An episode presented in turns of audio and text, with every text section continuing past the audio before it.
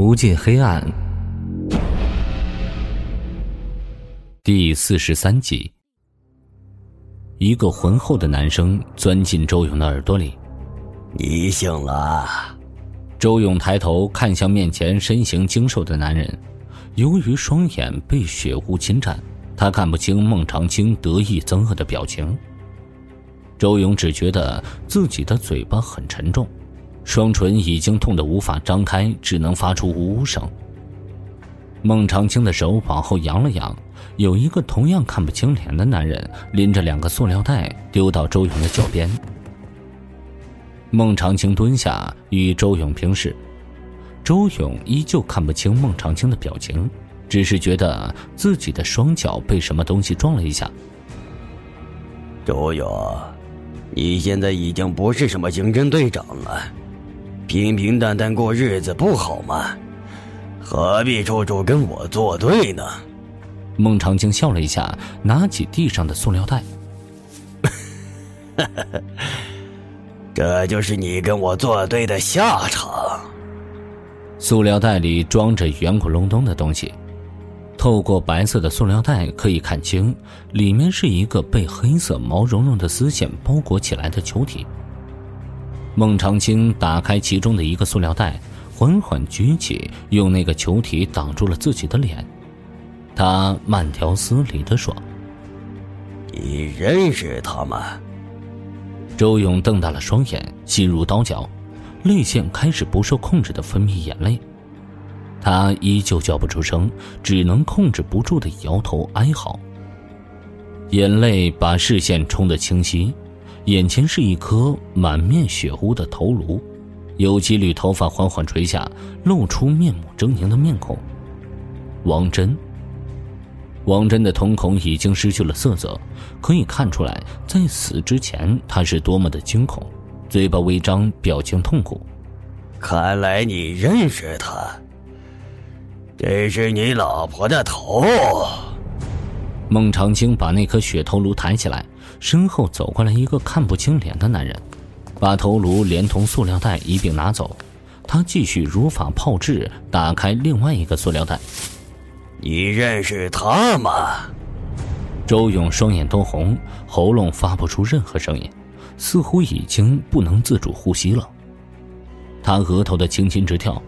周娜刚过完十八岁的生日没多久，早上还是活蹦乱跳的，现在已经身首异处。他扭曲的表情比起王真更加狰狞，更加惶恐，微睁的眼睛写满了不甘。不知道周勇哪来的力气，抬脚照着孟长青的肚子猛踹一脚。孟长青一屁股坐在地上，那颗球体被他下意识抱在怀里。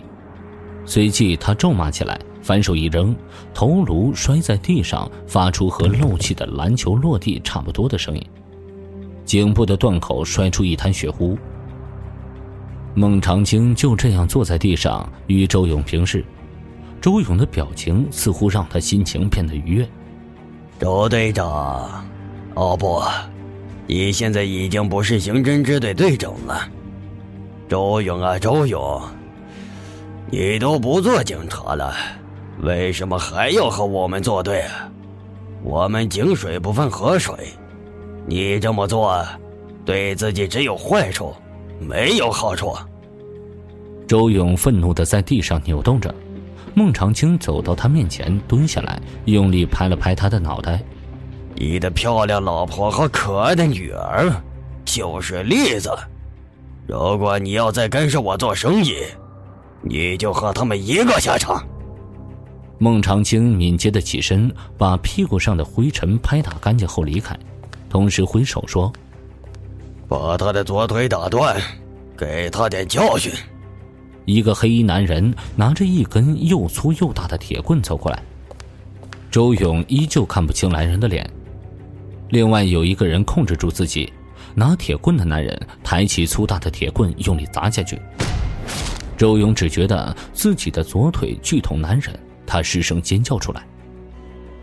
一旁混凝土搅拌机开始工作，混凝土搅拌机下方的地面上有着两个装着头颅的塑料袋。塑料袋旁边有两具一长一短、没穿衣服也没有头颅的身体。孟长青示意黑衣人把两具尸体和两个头颅扔进混凝土搅拌机。王真和周娜的尸体被丢进混凝土搅拌机时，突然停顿一下，很快里面就发出骨骼折断的声音。孟长青面无表情地转过身，看着在地上痛苦挣扎的周勇。本来我也不打算杀他们的，我也没想到。你老婆和你女儿的生辰八字，这么符合这个项目，只能借你的老婆和女儿用来奠基了。等工程效益好了，我给你分红。明年我给你一大笔钱。黑衣男人在孟长青身边提醒道：“孟总，其实我们还不如把周勇杀了得了，反正多杀一个少杀一个，没人知道。”如果孟长青来个一不做二不休，恐怕后面的日子将无忧无虑。只可惜他太自大了。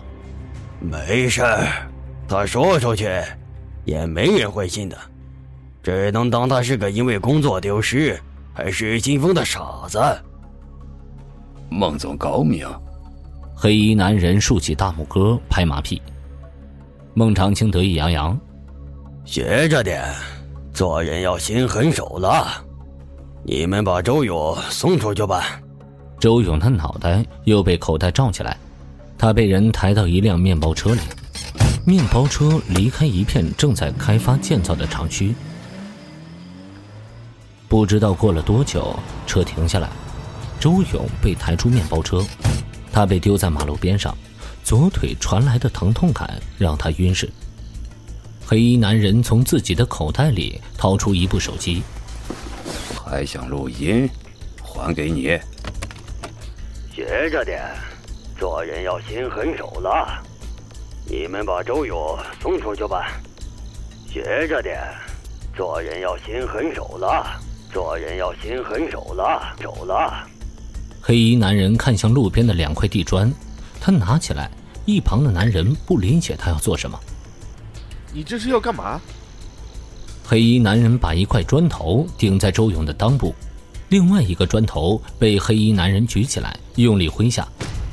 周勇突然醒来，双眼圆睁的看向黑衣男人，随即晕厥。黑衣男人不知挥了多少下，直到发出砖头碰撞砖头的声音，他才停止。此时他手上全是血污，躺在一旁的周勇裤子被血液浸湿了一大片。黑衣男人对一旁的男人说：“拿瓶水给我冲冲手。”黑衣男人蹲下看着周勇：“你活下去还是死了，就看你自己的命了。”黑衣男人的手洗干净后，坐回面包车，手机在这个时候响了起来。他接起电话：“张强，怎么了？”“哥，你大晚上去哪儿啊？”张强急切地说。我一下班在宿舍没看见你，今晚我有些无聊，陪我喝点酒呗，就在宿舍下面的排档老位置。孟总让我去办点事儿，现在正准备回去。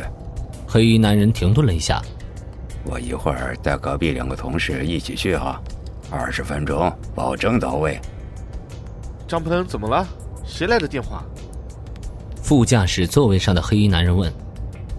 张鹏把手机扔向一边。还能有谁？张强在楼下大排档请客。面包车顿时发出叫喊声。吃饭喝酒，不管在什么时候都可以鼓舞人心。